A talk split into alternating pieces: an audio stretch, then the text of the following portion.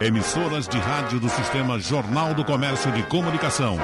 Pernambuco ao vivo. 3421-3148. Rádio Jornal. Pronto, começando o debate, vamos fazer a nossa tarefa de bisbilhotice que a gente faz nesse período todos os dias. Como é que as pessoas estão se comportando, como é que estão enfrentando os problemas eh, do enfrentamento ao, ao coronavírus. Começar com o doutor Zé Rangel. Doutor Zé Rangel, está trabalhando normalmente ou está em casa ou trabalhando de casa? Bom dia, Geraldo. Bom dia a nosso amigo Marcos Alencar e nosso amigo Bruno Batista, todos os ouvintes. É, na verdade, Geraldo, eu tenho ficado em casa. Uhum. Eu tenho daqui comandado assim uma equipe do Procon na, de Jaboatão na área de fiscalização. A gente tem enfrentado alguns problemas é, sérios, inclusive, mas tem conseguido colocar ordem na casa. Uhum. Ontem eu conversando aqui com o Pedrico, eh, fazendo a mesma pergunta, ele disse que está em casa, confinado o tempo todo, e de casa está trabalhando, e está sentindo, inclusive, que está rendendo mais de casa do que quando vai para o trabalho, porque em casa não tem com quem bater papo, e ele vai para o trabalho de corpo inteiro. É isso mesmo? Na verdade, Geraldo, eu não gosto muito de ficar dentro de casa o dia todo. Uhum. É, ontem eu dei uma fugida, fui para uma reunião com o secretariado, a pedido inclusive do prefeito, e a gente pôde traçar novas estratégias com relação a esse tipo de fiscalização. É, eu espero que é, é, isso acabe o mais rápido possível, porque essa altura eu estou há 12, 13, 15 dias em casa, já estou que não aguento mais. Uhum. A chamada estava com o doutor Bruno Batista, foi com ele que nós acertamos, mas ele teve uma viagem e deixou a sua vice-presidente para conversar com a gente e com prazer a gente recebe a doutora Ingrid Zanella, vice-presidente da OAB Pernambuco. A senhora está indo, está tá levando a vida normal ou está também reclusa, doutora Ingrid? Bom dia, Geraldo. Bom dia, Bom dia Marcos, José Angel. É, seguindo aí as normas para o nosso isolamento, eu continuo fazendo home office, trabalhando em casa, é, mas o trabalho não para, né? Seja como advogada, seja como vice-presidente da OAB, nós estamos aí em tempo integral tentando sanar ou minimizar os prejuízos de uma pandemia, uhum. principalmente para a nossa classe. Mas eu também compactuo que trabalhar em casa é, acaba sendo mais pesado. Nós estamos 24 horas no nosso escritório, né? É, mas é o momento, o momento atual pede o nosso isolamento e a nossa precaução. Doutora Ingrid, a senhora quando disse aqui para a redação que era especialista em direito marítimo, ficou todo mundo querendo saber o que é direito marítimo. Podia dizer para a gente? É, e o direito marítimo está em voga também nesse cenário de crise, porque nós sabemos que 80% do transporte de cargas no mercado internacional se faz pelas vias marítimas. Uhum. Então, nós temos aí uma preocupação para manter os nossos portos ativos e funcionando. Né? Nós não podemos cessar esse, essa atividade essencial para não ter problemas no abastecimento de, do mercado interno. Então, o direito marítimo ele se preocupa também com essa vertente da segurança do transporte internacional, de segurança marítima, segurança portuária, que é um tema bastante é, em voga nesse cenário de crise. Uhum. Até porque a Anvisa ela já tem normas né, que seguem o padrão da OMS aí para a segurança em embarcações internacionais, né, tripulantes estrangeiros, as quarentenas e as medidas de segurança estão sendo também adotadas pelos portos que continuam funcionando normalmente nesse cenário. Trabalhadores do Porto de Santos, no começo da semana passada, ou no final da semana passada, estavam até ameaçando greve, porque estavam receosos do contato que tinham com pessoas que vinham de fora. Porque, com relação ao transporte de passageiro, uh, houve uma, uma retenção, mas com relação ao transporte de, de alimentos e algumas coisas mais, eh, eh, de cargas, esse transporte está acontecendo quase normalmente. E eles temiam isso. Essa coisa foi controlada lá. Outros, teve reação em outros cantos? É, apenas os funcionários do Porto de Santos fizeram essa movimentação, mas é importante a gente mencionar que existem normas de segurança e padrões de segurança para as embarcações atracarem nos portos, principalmente para os tripulantes e as embarcações estrangeiras. Então, por exemplo, se existir qualquer caso suspeito ou se essa embarcação está vindo de um local onde também foi decretada a pandemia, né, já que é uma pandemia mundial, que tem um foco grande de incidência, ela vai ficar de quarentena, vai ficar um período em observação da Anvisa. Existem documentos obrigatórios para aquela embarcação portar e apresentar nos portos de controle sanitário, como certificado de livre prática. Então, existem medidas para controlar essa disseminação nos portos, inclusive o uso de EPI para os, para os trabalhadores que ingressarão nas embarcações estrangeiras, a necessidade de uma limpeza né, momentânea daquele, daquele local e um controle grande da autoridade portuária, da, da Agência de Vigilância Sanitária e da ANTAC. Mas os portos e o transporte aquaviário ele é reconhecido como um trabalho essencial, né, inclusive para que não cesse o abastecimento nos estados desse tipo do, de mercadoria transportada. Doutora, há, há uma, um rigor enorme que os estrangeiros uh, fazem com relação ao que nós exportamos. Quando a gente vai num, num, matador, no matadouro, em qualquer lugar, uh, por exemplo, na produção de manga, conversamos uh, no começo da semana com o, o Guilherme Coelho, que é um, o maior produtor de manga aqui do São Francisco, há um rigor tremendo para enviar essas coisas para o exterior. Eu lhe pergunto, para a gente receber, o rigor é o mesmo? O rigor é o mesmo, Geraldo. Nós temos um controle de diversos órgãos e autoridades no Brasil para importação de carga. Então, por exemplo, se estamos falando numa carga perecível, fora o controle da Anvisa, também existirá o controle do Ministério da Agricultura, do MAPA.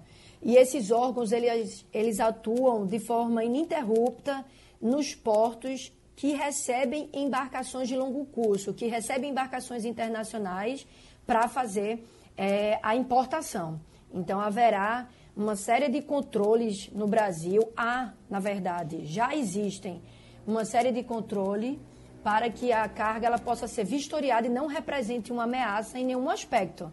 Né? Inclusive, a Anvisa se identificar que a embarcação não tem declaração de saúde, não tem os documentos de regularidade sanitária, livre prática, ela impede, ela não possibilita que aquela embarcação atraque e pode, inclusive, determinar uma quarentena se existir um caso suspeito. Então, o Brasil tem normas de controle para ingresso de mercadorias estrangeiras no nosso território e já tem normas específicas durante o momento de crise.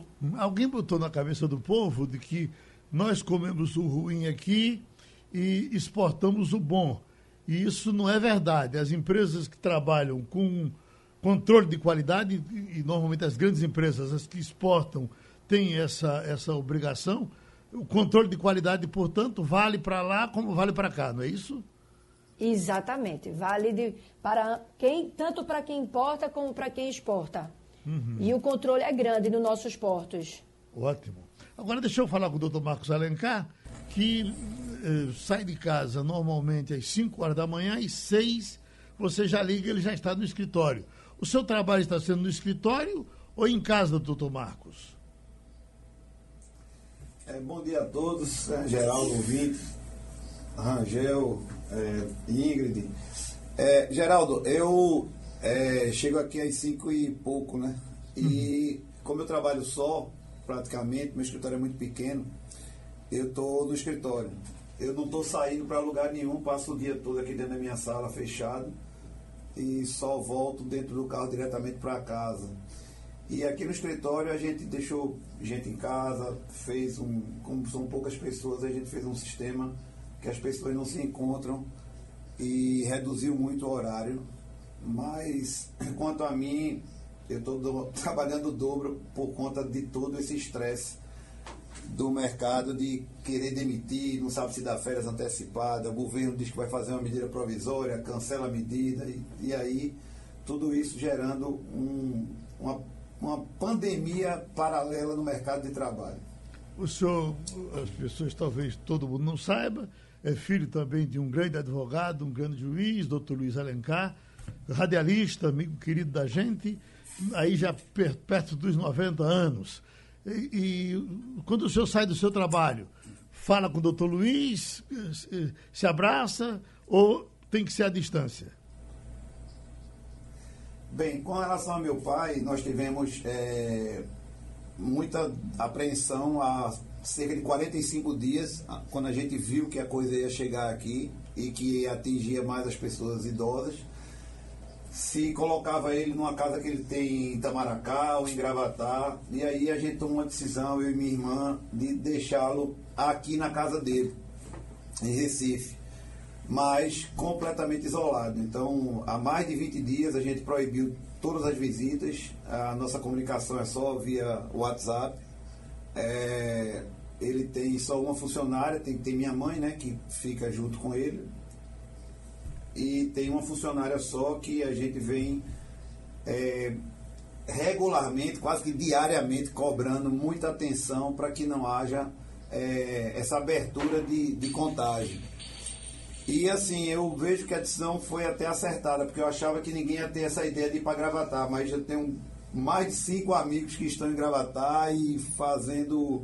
A família está lá, mas eles vêm para Recife, trabalham um pouco aqui, volta e fica lá. Então, eu não vejo assim, em geral, de um lugar 100% seguro, a não ser a nossa própria casa e a família tomar essa providência que é aparenta ser drástica, mas é a, é a que a Organização Mundial de Saúde é, recomenda e é que nós temos que fazer, é o isolamento total e, e, e restrito. Né? Pelo, que, pelo barulho que chegou aqui, um dos nossos debatedores derrubou uma garrafa. Agora, deve ter sido o doutor Angel. Derrubou a garrafa de Guaraná, foi, doutor Angel? Não, não, não, não. Não fui eu, não. não. Então foi a doutora Ingrid. Também não derrubei nada por enquanto. Então foi Marco mesmo. Eu também não. Olha. Eu não. Tem um mal assombrado aí desse meio? Sala, eu, na verdade, eu ouvi também, parecia uma tampa de garrafa Exatamente. Uma água mineral, alguém foi abrir, né? É. Ou uma garrafa de álcool, né? A moda agora é álcool, né? Mas, doutor é, Rangel, uh, uma amiga minha uh, foi para os Estados Unidos e lá ela pegou o coronavírus. E correu, evidentemente, para aquele socorro, para aquele seguro que, uh, que nós fazemos quando viajamos. E é uma coisa que todo mundo tem cuidado com isso, todo mundo que viaja faz, doutor Marcos, que viaja muito, certamente faz isso também. E se surpreendeu quando chegou lá disseram não isso é epidemia e para epidemia o seguro não vale. É assim, doutor? Não, eu discordo inteiramente, Geraldo. É, a, a, empresa teria que atender, é, recomendar um hospital para o recolhimento dela, já avisar o hospital é, que ela iria chegar lá, é, porque tem que ser um, um, um hospital apropriado, tá certo? E bancar todas as despesas dentro do contrato. É? É, na medida em que a empresa se furta a fazer isso, ele está deixando o consumidor é, em desvantagem, tá, né? e, e, mais do que isso, ele está fazendo com que jogando a bomba não só para o consumidor, mas para o governo do país onde ela se encontra. Então eu, eu discordo inteiramente. Eu acho que posteriormente até é, passada essa situação é, ele, a empresa seguradora ela poderia vir a discutir é, essa situação e, e, se achar que não, não foi uma providência, não foi uma situação assim comum e que por isso é, não deveria ter pago, cobrar essa despesa adicional, mas jamais deixar o consumidor sozinho, sem qualquer condição, quando ele fez um seguro saúde, exatamente para proteger assim sua família. Agora, o direito contempla, uh, uh, quando, quando são tragédias, por exemplo, uma tragédia que vem, um, um, um tsunami que derruba minha casa, um, uma invasão do mar que leva meu carro, uh, há proteção para isso? Olha, Geraldo, existem condições contratuais, certo?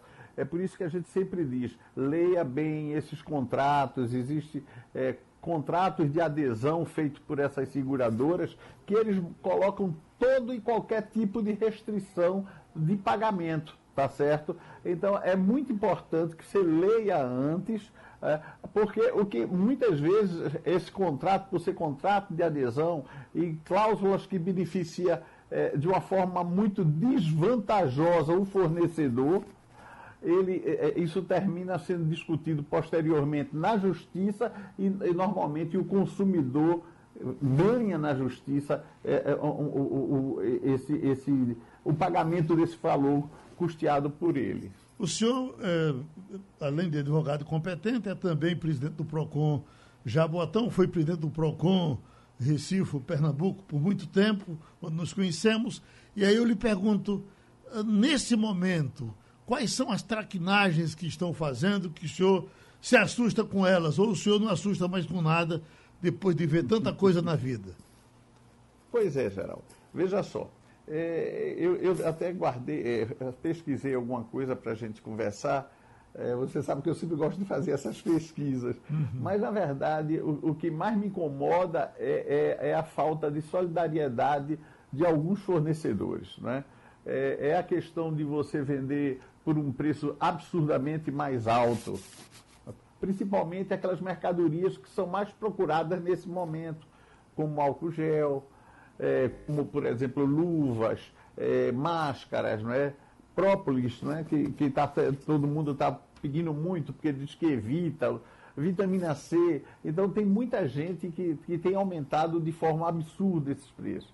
Então, os PROCONs de Pernambuco, e eu falo de Jaboatão, mas sei que os outros também estão fazendo isso, estão fiscalizando, Geraldo, de uma maneira muito forte eh, todas essas farmácias, supermercados, eh, empresas que eh, vendem esse tipo de produto para que o consumidor não seja prejudicado. E a gente tem feito isso assim e trocado algumas ideias, né? E, e até às vezes alguma informação. Eu sei, por exemplo, que está havendo esse tipo de problema em um determinado local em Recife, então eu envio para o Procon Recife é, é, a, a, situação, qual a situação, onde fica o local, para que eles tomem as providências. Da mesma forma, isso está acontecendo é, com o pessoal do, do PROCON do Estado, do Recife, quando tem algum problema em Jaboatão, mandam e a gente procede como, vamos, como se diz, de costume manda-se a fiscalização e se for um caso, se for um caso muito grave, se for um caso sério, a gente pode até fechar, suspender a atividade do, do, do estabelecimento. De que forma o senhor pode colaborar com as pessoas que precisam comprar esse remédio para lupus e para artrite reumatoide, que eh, por, pela palavra de, vinda de desde quando o Trump disse nos Estados Unidos que isso estava curando uh, pessoas com. até dando a entender que as pessoas também tinham uma espécie de prevenção usando esse remédio, que não é verdade, uh, estariam sendo beneficiadas. O PROCON. E, e nós temos pessoas uh, realmente necessitadas com dores, mas esse remédio está faltando em todo canto. Tem como agir em cima disso, doutor? Não, porque por enquanto esses remédios não, não tem realmente uma quantidade nas farmácias que, que é, é atenda à demanda. Então, o que a gente pode dizer é o seguinte: vamos seguir o que determina as autoridades no assunto, não é? é eu sei que o Ministério da Saúde está tomando algumas providências no sentido de ampliar é, é, e distribuir esses remédios nas farmácias e até em postos de saúde.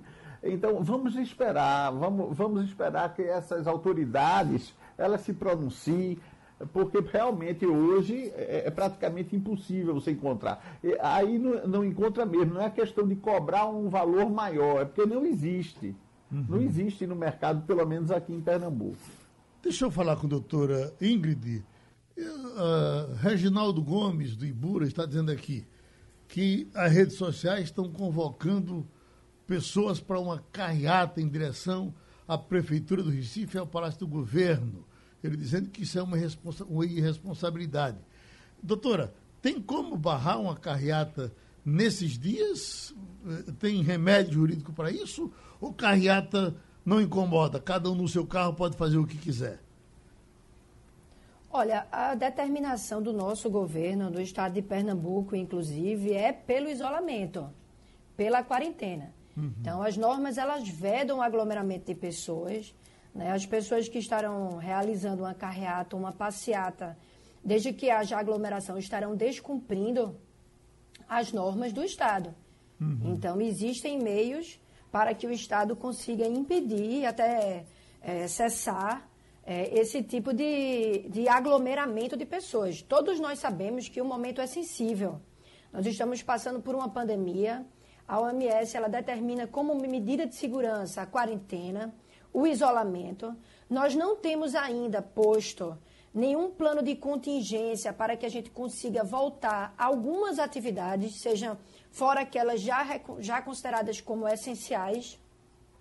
É, não sabemos é, que tipo de atividade pode voltar, qual tipo de controle e contenção para disseminação de uma doença existirá. Por exemplo, nós podemos citar a Singapura, que ela adotou para ingresso no país um teste rápido.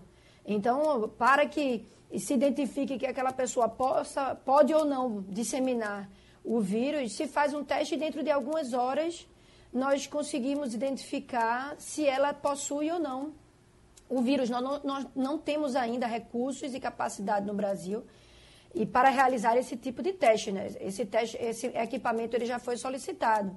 Então, nós estamos passando por uma situação de que muitas pessoas podem ou não estar carregando o vírus sem saber. Uhum. Podem estar assintomáticas. Né? Então, a, o decreto, as normas do, do do governo, inclusive do estado de Pernambuco, vedam aglomeração de pessoas e isso deve ser adotado até que se tenha um planejamento para a retomada de algumas atividades, né? até evitando uma crise do sistema de saúde. Doutora, nós estamos em estado de calamidade decretado pelo Congresso Nacional. Quando o país entra em estado de calamidade, os direitos uh, são abolidos? Não. Não existe nenhum direito cesseado, os direitos constitucionais eles são mantidos é, e devem ser assim garantidos por todos nós. É, o que há é uma capacidade de disponibilização de recurso, fora os que já tinham sido previstos e aprovados. Então, a prefeitura, o Estado, o município, eles podem dispor de recursos, inclusive para a saúde, para a construção de hospitais, hospitais de campanha a, utilizando uma renda que não estava prevista para aquele determinado fim. Mas não há qualquer tipo de abolição de direito, isso é uma, uma pergunta extremamente relevante e importante. Os nossos, a, os nossos direitos e garantias constitucionais estão integralmente mantidos. Passo para o doutor Marcos Alencar, advogado trabalhista. Vamos começar pelo mais recente. Doutor Marcos está aqui. Bolsonaro diz que prefeitos e governadores terão que pagar a indenização a trabalhador por paralisação. Eh, o presidente disse haver previsão na CLT, eh, consolidação das leis do trabalho, para que se cobre de autoridades, da, da autoridade que determinou o fechamento. Tem um artigo na CLT, eh, aspas, é o dele, que diz que todo empresário, comerciante, etc., que for obrigado a fechar o seu estabelecimento por decisão respectivo do chefe do executivo, os cargos trabalhistas, ou os encargos trabalhistas, eh, passam para o governo. É isso? Veja bem, Geraldo, é, isso é uma polêmica que começou nas últimas 48 horas nas redes sociais. Inclusive hoje eu publiquei um artigo lá no meu blog interpretando esse artigo. Porque foram dezenas de pessoas me perguntando exatamente essa dúvida que você está levantando e que o presidente agora está também levando é, a cabo. Veja só, é, existe esse artigo na CLT, tá? no capítulo que trata da rescisão de contrato, é o artigo 486. E ele diz o seguinte, que no caso de paralisação temporária ou definitiva do trabalho, motivada por ato da autoridade municipal, estadual ou federal, ou pela promulgação de lei ou resolução que impossibilite a continui, continuação da atividade, prevalecerá o pagamento da indenização que ficará a cargo do governo responsável. Acontece que esse artigo ele precisa ser interpretado sobre uma situação que se chama fato príncipe. É parecido com força maior. Para que a pessoa mais leiga entenda, isso, na minha interpretação, né, não estou aqui dizendo que outros não pensem diferente, é necessário que a autoridade governamental ela tenha uma escolha, uma opção, ela tome aquela decisão contra aquele negócio, mas de uma forma bem autônoma. Vamos dar um exemplo, uma desapropriação. Eu cheguei e estou desapropriando esse quarteirão aí e por conta disso a rádio vai fechar, vai demitir todo mundo. Então, nesse caso, a autoridade é, do município poderia ter escolhido uma outra área. Ele tinha o direito de opção, de escolha, foi conveniência dele tomar essa atitude. No caso do estado de calamidade, ele é mundial. Nós estamos vivendo uma terceira guerra mundial. Apenas não existe um inimigo nação. Né? Não, são, não é um país que é o nosso inimigo, é um vírus. Mas a proporção que a coisa está acontecendo hoje no mundo é, justifica, inclusive pelas orientações da Organização Mundial da Saúde, esse isolamento. Tanto que quem, quem é contra o isolamento não é contra 100%. Diz assim, eu sou contra o isolamento horizontal, mas eu sou a favor do vertical. Não tem ninguém dizendo assim que tem que voltar à vida normal amanhã, inclusive os idosos irem para a praça, para a praia, pegarem o transporte público. Então, a situação, ela foge da opção do governante.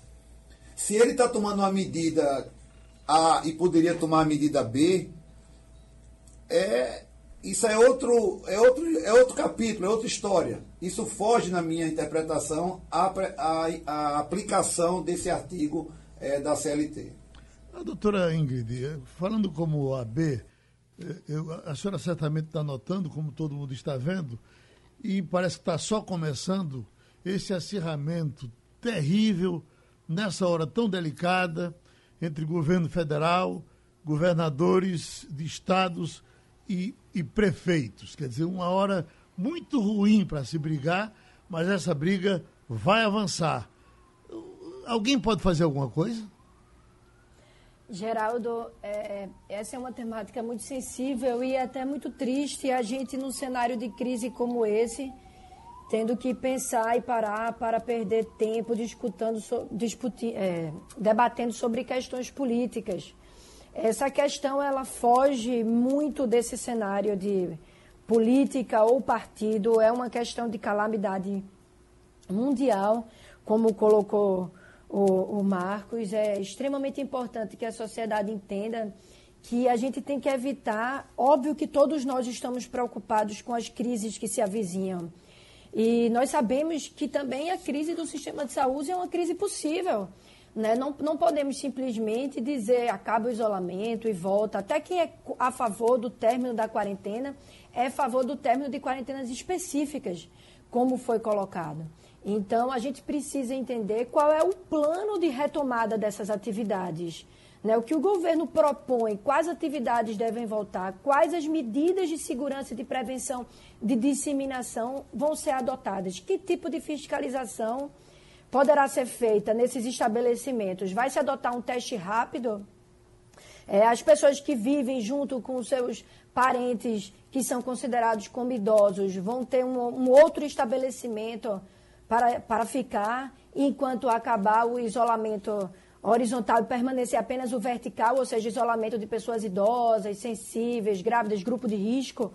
Né? Nós não sabemos que tipo de término de isolamento é esse o proposto mas acredito que as medidas locais, por conhecerem mais o mercado interno de um determinado estado, eles devem prevalecer. E eu acredito que uma discussão político-partidária nesse momento é uma grande dificuldade porque vai tirar o foco das ações ativas para que a gente, de fato, tenha solução eficiente para conter a crise, tentar conter essa disseminação, disseminação do vírus. Eu acredito que a gente deve, deva seguir os regramentos do OMS, né, da Organização Mundial de Saúde, que é o isolamento, é a quarentena, manutenção de serviço essencial, como a justiça, como o hospital, evitando inclusive uma catástrofe no sistema de saúde. Nós sabemos que os hospitais não têm leitos de UTI em quantidade necessária para atender os casos graves do Covid-19. Então, eu acho que eu acredito que o nosso foco tem que ser isso, tem que ser uma discussão pragmática. É, quais são, de fato, as medidas para que a quarentena ela seja reduzida? Que tipo de ação, teste rápido, o governo, junto com empresas, empreendimentos, indústrias, estão dispostos a tomar para possibilitar a retomada de algumas atividades, até que não tenhamos nenhuma medida concreta para debater, é, é, eu acredito que é uma perda de tempo ficarmos no discurso abstrato de se o isolamento ele é necessário ou, é não, ou não é necessário. E, escut, e devemos escutar é, a OMS nesse sentido. Uhum. Para evitar essa disseminação descontrolada, Doutor... como, já, como já é o caso, o cenário atual. Uhum. Doutor Zé Rangel, a Rio Grande do Sul, o prefeito está proibindo que idosos frequentem as praças. Botou até é, fiscais da prefeitura ou guardas municipais para, eh, de forma compulsória, retirar o, o, o, velho que chegar na praça. No Rio de Janeiro, a decisão de não, não, não frequentar as praias. E por aí, essas proibições em cima dos direitos, dos direitos individuais. A situação de emergência que a gente está vivendo permite isso? Eu entendo que sim, Geraldo, até porque todo mundo sabe que o Rio Grande do Sul, a faixa etária da, das pessoas no Rio Grande do Sul é bem mais elevada. Então eu acredito que pelo momento, não é, pelo estado de, de emergência que a gente está tá vivendo, não é, é, eu acho que é muito prudente a gente impedir que, que se faça esse tipo de situação para o bem do, do próprio idoso. Não é? Agora, evidentemente, eu acho que é, e aí é uma opinião minha, foge até um pouco da, da, da, minha alçada, mas eu entendo que a gente tem que seguir muito o passo do que foi feito no Japão, né? é, que foi, foi é, é, é desamarrando a economia, é, cuidando e focando mais dos doentes, dos vulneráveis, dos idosos, mas deixando que a economia ela pudesse respirar.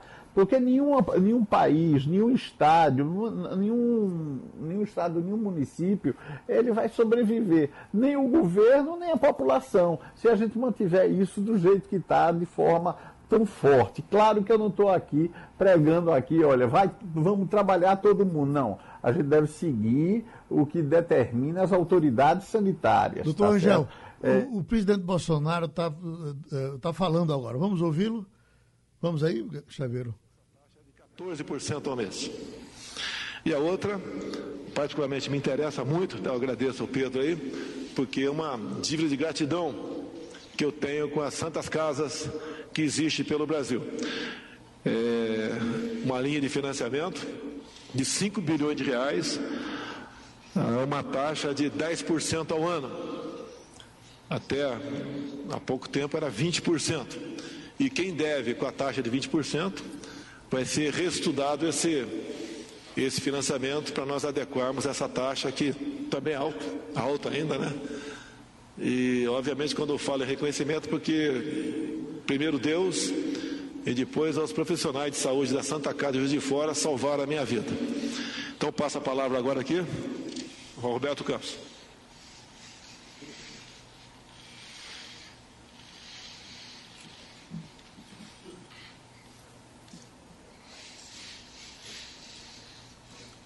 Roberto Campos é presidente do Banco Central. Bom dia a todos.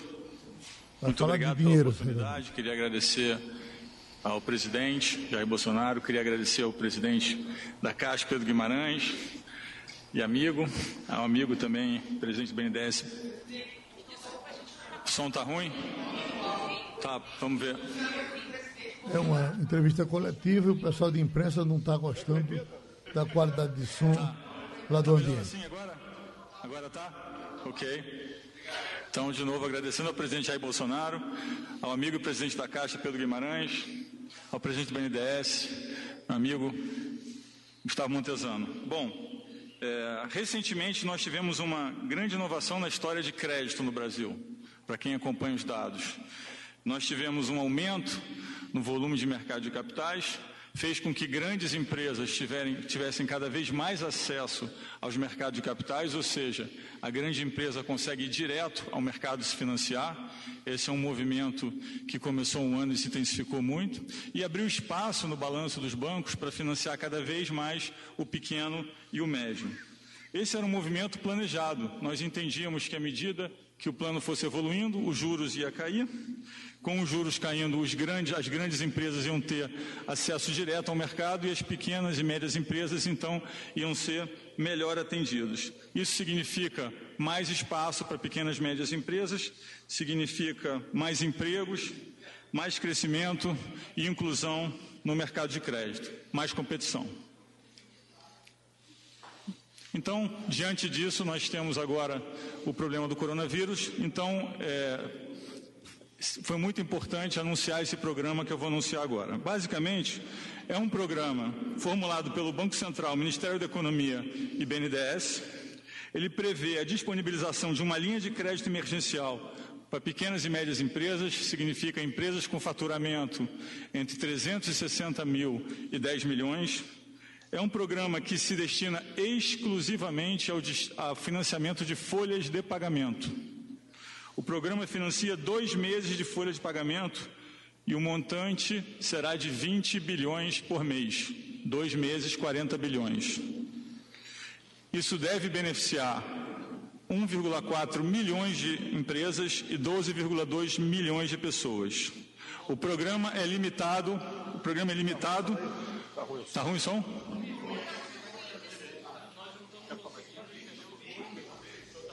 Tenta esse microfone aqui. Ih, rapaz. Esse som ruim está atrapalhando a gente.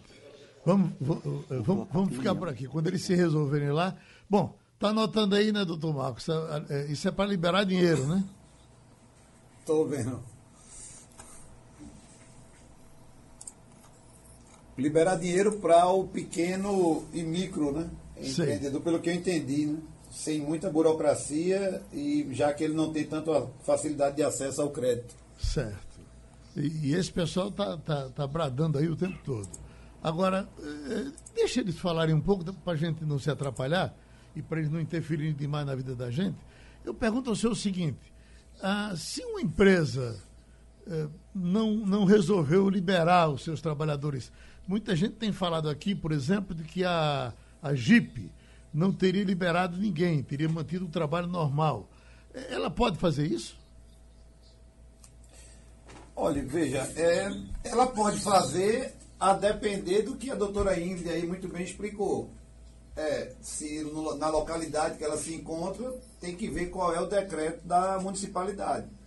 O shopping center, os shoppings estão fechados por conta dessa determinação é, municipal. Então, é, a gente fica às vezes querendo interpretar de uma forma geral, mas aí tem que ver a competência né, de cada prefeitura. É, lógico que aqui está no mesmo estado.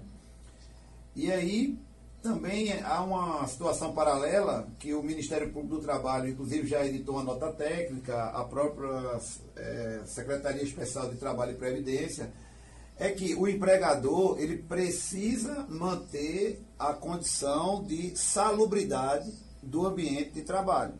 Uhum. Tanto que nessa nota técnica, só para abrir um parêntese, é, se tem uma residência com uma pessoa doente, o correto é que aquele empregado doméstico ele fique afastado, para exatamente proteger ele de, desse contágio tão iminente. Então, eu acredito que se ela está funcionando, é porque há essa possibilidade diante da determinação do governo. Doutora Ingrid, então, nesse caso, já que nós estamos tendo uma disputa de um querendo se sobrepor ao outro, uh, então o, o, prefeito tem direitos que o presidente da República não pode interferir neles, do mesmo jeito que o governador e o presidente, claro, com os, é, é cada um no seu lugar, não é isso? Exato, Geraldo. Na verdade, eu acredito, né, eu defendo que de, no caso de choque entre normas, deve prevalecer a norma local. Então, por isso que, conforme o doutor Rangel ponderou, caso haja uma localidade que o decreto estadual cesse ou não a quarentena, o isolamento, os empreendimentos ali devem seguir a norma regional local, caso, em caso de choque.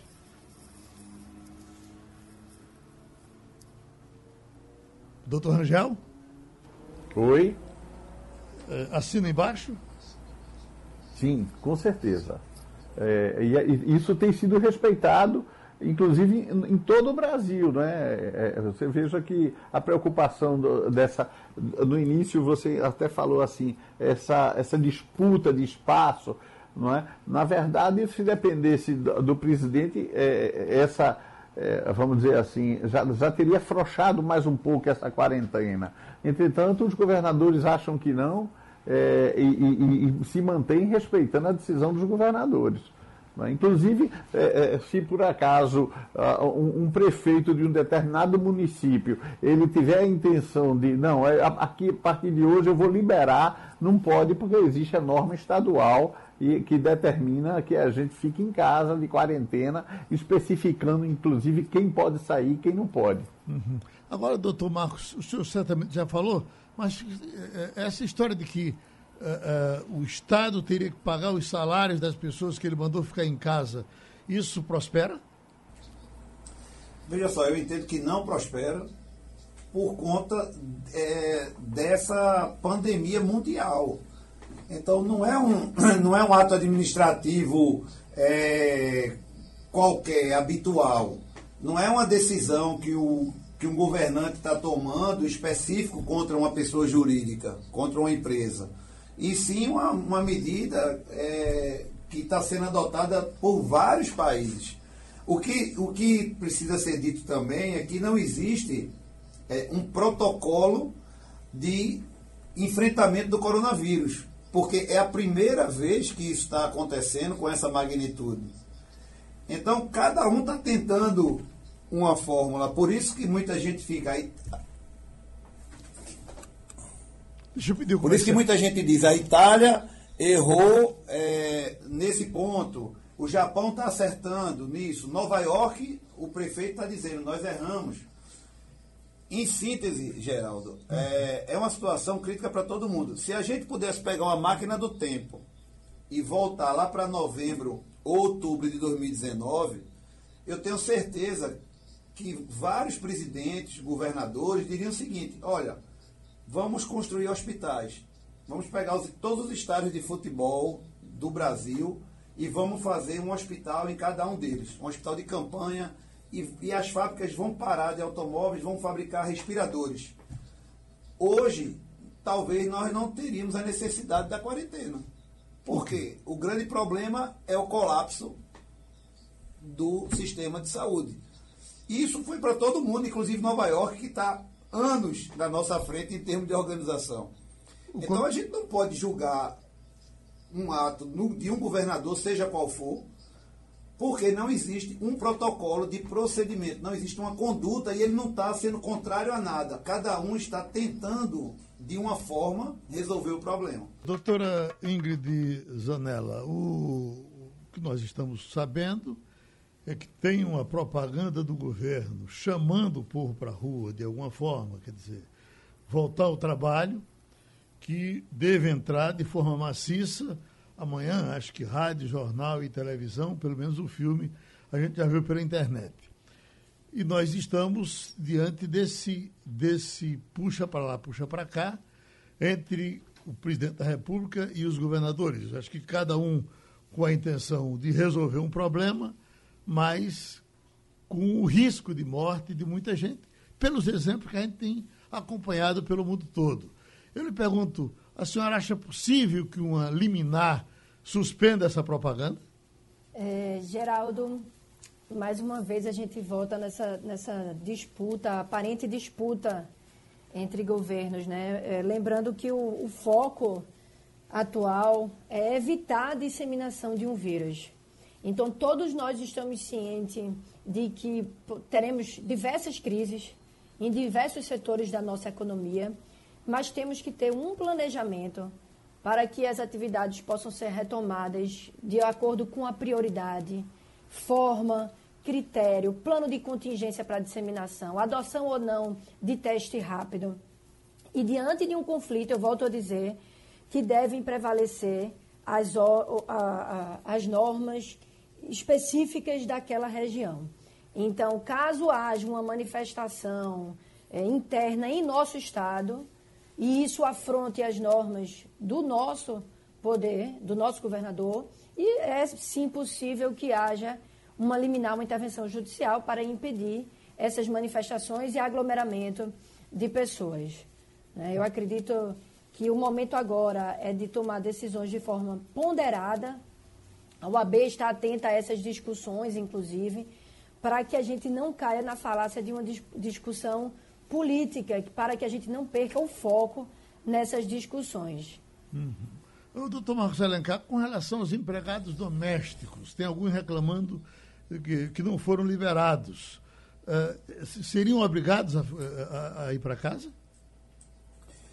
Veja só, isso tem que ver, Geraldo, é, caso a caso, porque não existe é, essa ordem de é, fechamento da, do tá. trabalho nas residências. Uhum. Entendeu? A mesma coisa são os condomínios. Então você anda em qualquer avenida, você vai ver condomínios, não só residenciais, como até comerciais, eles estão fechados, mas com a pessoa na portaria fazendo uma certa segurança. As empresas de segurança então, eu não vejo o ato do governo determinando essa parada. Existe essa nota técnica do Ministério é, Público do Trabalho se na residência tiver alguma pessoa é, doente. Né? E aí eu vou muito é, pela questão da razoabilidade e do bom senso. Se é uma pessoa idosa, se, é, se aquele doméstico é um cuidador, obviamente que ele está sendo é, contratado para cuidar e tem que seguir todo o protocolo de tratamento de uma pessoa que está infectada. Uhum. Isso aí, nós sabemos que muita gente ainda está na rua e se expondo porque faz parte dessa cadeia de serviços essenciais, vamos chamar assim.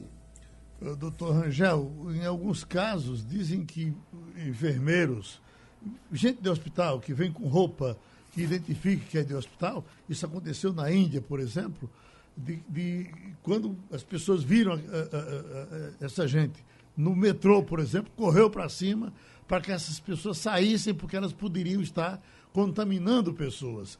O doente eh, eh, pode, ser, pode ser obrigado a não, a, não, a não ir à rua? É, na verdade, é, é, Geraldo, eu acho que essa consciência ela tem que ser. É a coisa da educação, sabe? Eu, por exemplo, estou respeitando e admirando todo o trabalho que é feito hoje pelos enfermeiros, pelos médicos, não é? É, pelos as pessoas dos serviços essenciais, como o caminhoneiro, que está fazendo com que esse país ainda funcione. Então, eu acho que é, você, de alguma forma, recriminar é, é, é alguém em razão do seu trabalho ou porque trabalha dentro de um hospital, é, é, é uma, me perdoe, é uma ignorância absurda. Então eu acredito que é, é, isso não faz parte do povo brasileiro, não. O povo brasileiro está bastante solidário e tem dado demonstrações dessa solidariedade. Uhum. Agora, Geraldo, eu queria só aproveitar esses minutinhos aqui para falar o seguinte, que houve um termo de ajustamento de condutas assinado pela Associação Brasileira de Empresas é, Aéreas, né, pelo Ministério Público Federal, pela Senacom, que é a Secretaria Nacional do Consumidor, isso no dia 20, estabelecendo algumas medidas, né, e isso e, e, também é, é, gerou uma medida provisória, a, a, se eu não me engano, é 925. Então, as passagens elas poderão ser remarcadas, sem custas, né, para é, é, é o consumidor né, nacional ou internacional, né, adquiridas até 2023. Claro, se você adquiriu depois de 23, você sabia que já ia correr um risco. Né? E isso para voos até 30 de 6, respeitadas as mesma, a mesma origem e destino. Né? Então, é, é é, podendo a empresa cobrar a diferença entre a alta e a baixa estação. É. Agora, se os passageiros optarem por cancelar a, a, passagem, elas, elas, vão ser é, é, é restitu... os passageiros vão ser restituídos, mas vai ter um prazo aí de 12 meses para que essas empresas aéreas elas paguem é, esse valor pago pelo consumidor. Eu acho importante dizer isso, que muita gente tem me ligado, muita gente tem procurado saber, muita gente tinha é, comprado passagens aéreas, Geraldo. Pronto, eu agradeço aos amigos fizeram o programa de hoje, amiga doutora Igre, muito obrigado, ao amigo doutor Rangel, muito obrigado, doutor Marcos Alencar, o programa é repetido de madrugada e vamos já já para o futebol com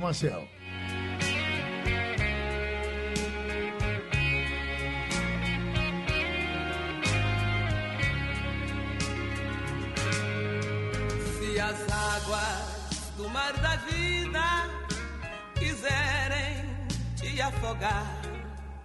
Segura na mão de Deus